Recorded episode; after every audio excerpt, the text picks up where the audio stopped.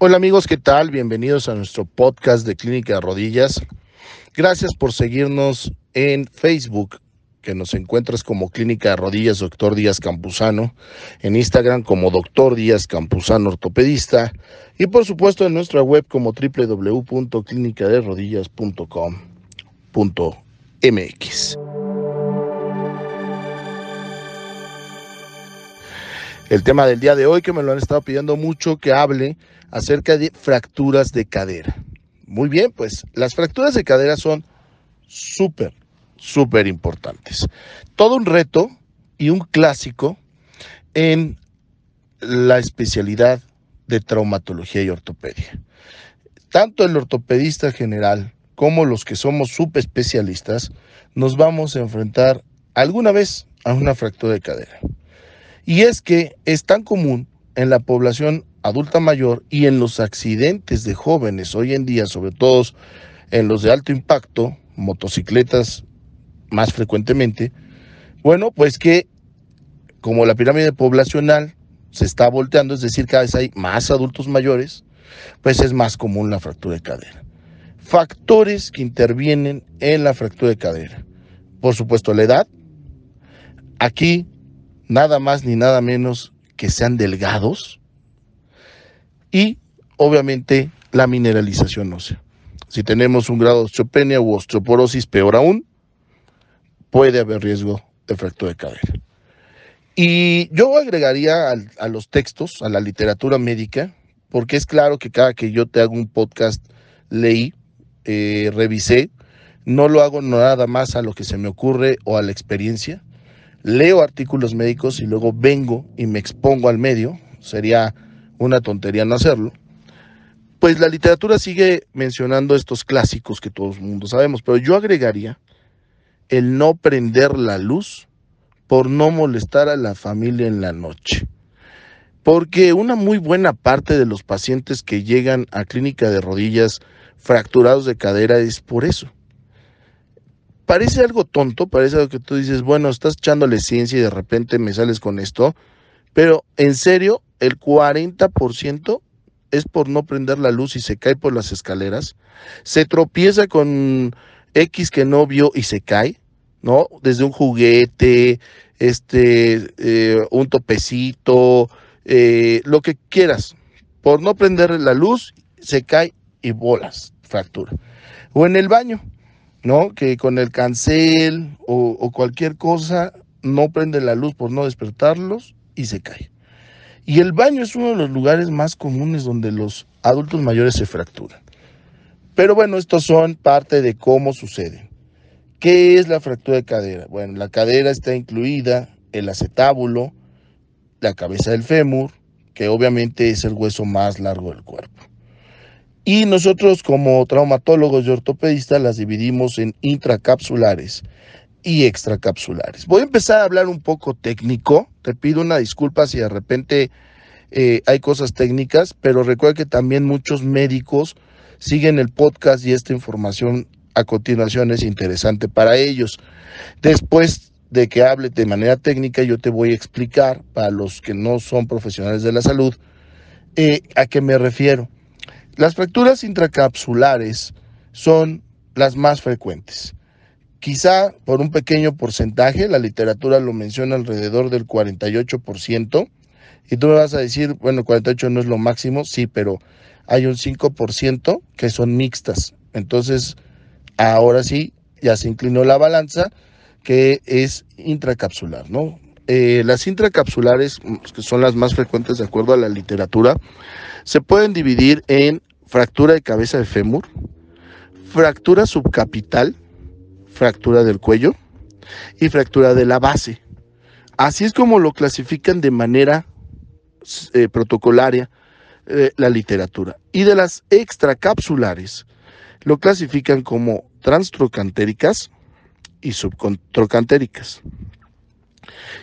Deben de saber para los amigos que nos están escuchando y que no son médicos y para los médicos que no nos dedicamos o que no se dedican, perdón, porque yo sí, que no se dedican a la trauma y ortopedia, que la cápsula de la cadera es una serie de ligamentos musculitos, vamos a llamarlos así, que envuelven a la cabeza del fémur, dando un soporte muy fuerte. Dentro de esos músculos, tendones, dentro de esa cápsula, se llama intracapsular. Fuera, extracapsular. Y tenemos que dividirlo porque mucho tiene que ver cómo voy a operar a ese paciente o incluso si tiene chance el paciente de no operarse, pero no por indicación de no operarse. Ahorita les voy a contar por qué. Eh, si es que tiene chance de no operarse, depende el tipo de fractura. No, todo el mundo dice fractura de cadera, pero como ya te diste cuenta, hay subdivisiones. Y no es lo mismo que me hables de una fractura de cabeza de fémur que de una transtrocantérica, donde además el trocánter menor está volado. Y luego vienen las cosas del paciente.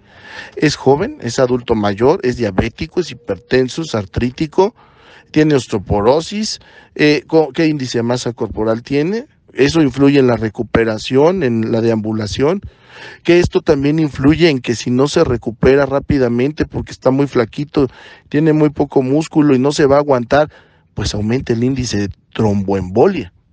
Porque la cadera la fractura de cadera es el hueso que más tromboemboliza, es decir, que suelta coágulos.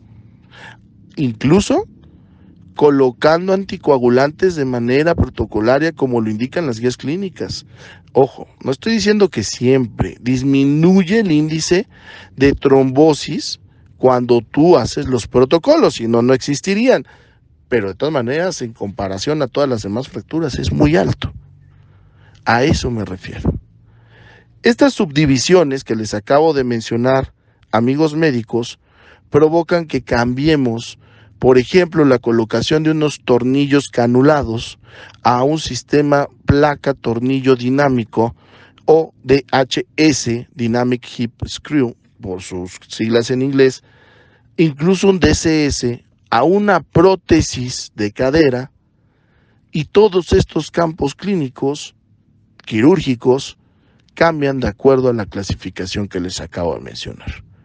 Complicaciones entre una fractura extracapsular y una intracapsular son muy visibles. La intracapsular puede provocar necrosis de la cabeza del fémur. Y entonces, si tenemos necrosis, que quiere decir, amigos no médicos, muerte de la cabeza del fémur, ya no podemos poner tornillos como lo acaban de escuchar. Porque si yo le pongo tornillos a una cabeza muerta, va a seguir muerta y ya no tuvo caso esta cirugía. Tendremos que colocar una prótesis. Otra es eh, muy frecuente el hematoma, que eso quiere decir como un cúmulo de sangre que nos va a traer problemas porque el paciente refiere dolor. Y a lo mejor una o dos semanas después el hematoma se evacúa, salen como coágulos y provoca dehiscencias de herida o retraso en la cicatrización. Y por último, pues es claro que una intracapsular provoca a veces confusión.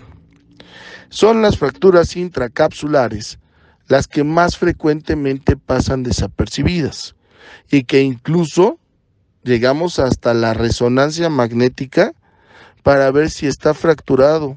Esto es muy clásico por ejemplo, en las fracturas subcapitales impactadas, o sea, donde está la cabeza del fémur, en la basecita se fractura, pero el mismo hueso se mete dentro del hueso y se atora.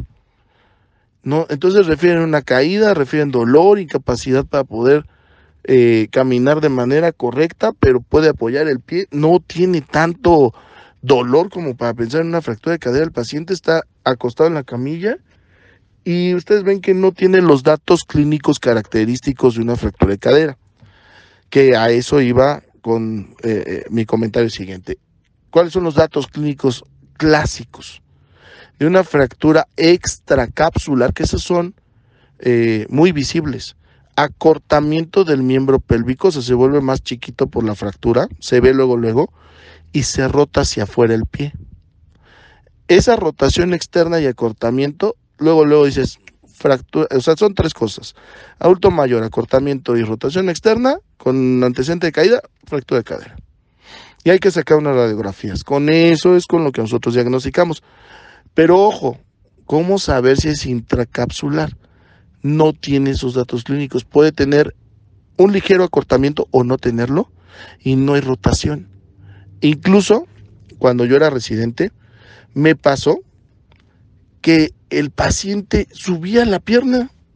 Yo estaba en mi segundo año de residencia y, subía la pierna. No doblaba muy bien, pero doblaba.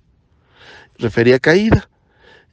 Y me dice, tengo dolor en la cadera, pero lo que más me duele es la rodilla. Y yo dije, a ver, a ver, a ver. Si el paciente mueve, no es cadera, porque todos los que he visto de cadera no mueven, no tiene rotación o nada. Saco radiografía y a, mis escasos pacientes que había visto en la residencia, se me fue la fractura. Entonces, ¿qué hice? Ante la duda, lo dejé ahí, esperé a mi médico de base, insisto, yo era residente, le estoy hablando de hace 14, 15 años, eh, o un poco más, y me dice mi, mi médico de base, este paciente está fracturado, aquí se ve en la cabeza del fémur, hay que sacarle una resonancia para certificarlo y meterlo a cirugía. Y yo lo iba a dar de alta. Entonces, fíjense qué tan importante es que vayas con un especialista y con experiencia. Porque si te vas además con un ortopedista sin experiencia o con un médico general que es tu médico de cabecera, es muy probable que las fracturas intracapsulares no las vea y el paciente puede apoyar. Y el problema es que sigue apoyando, sigue apoyando, sigue impactando la cabeza, se muere la cabeza y en vez de hacer una, un procedimiento menos cruento, acabas en prótesis. Es, esto es importantísimo. Pues bueno, no alargamos el podcast, fue muy interesante hablar de fracturas de cadera. Más adelante voy a hablar de las clasificaciones de tronzo de la AO, que estos son ya clasificaciones que los utilizamos los médicos especialistas. Ese podcast obviamente va muy, muy dirigido a los médicos, a los especialistas residentes, profesionales de la salud, pero por supuesto los invito al público general que lo escuchen para que tengan una idea de cómo es la toma de decisiones y tiren mitos allá afuera, ¿no? De la la peor enemiga de, de, un ortopedista, que es la vecina. Soy el doctor Díaz Campuzano, cirujano, traumatólogo y ortopedista, CEO de Clínica de Rodillas. Síguenos en nuestras redes sociales. Encuéntranos en Facebook como Clínica de Rodillas, doctor Díaz Campuzano. En Instagram como doctor Díaz Campuzano, ortopedista. Vamos a echarnos un TikTok, vamos a controlar un ratito y no tanto sigamos tirando mitos en arroba TikTok, eh, arroba, perdón, doctor Chema, ahí me encuentran en TikTok y en nuestra web www.clinicarodillas.com.mx. Adiós.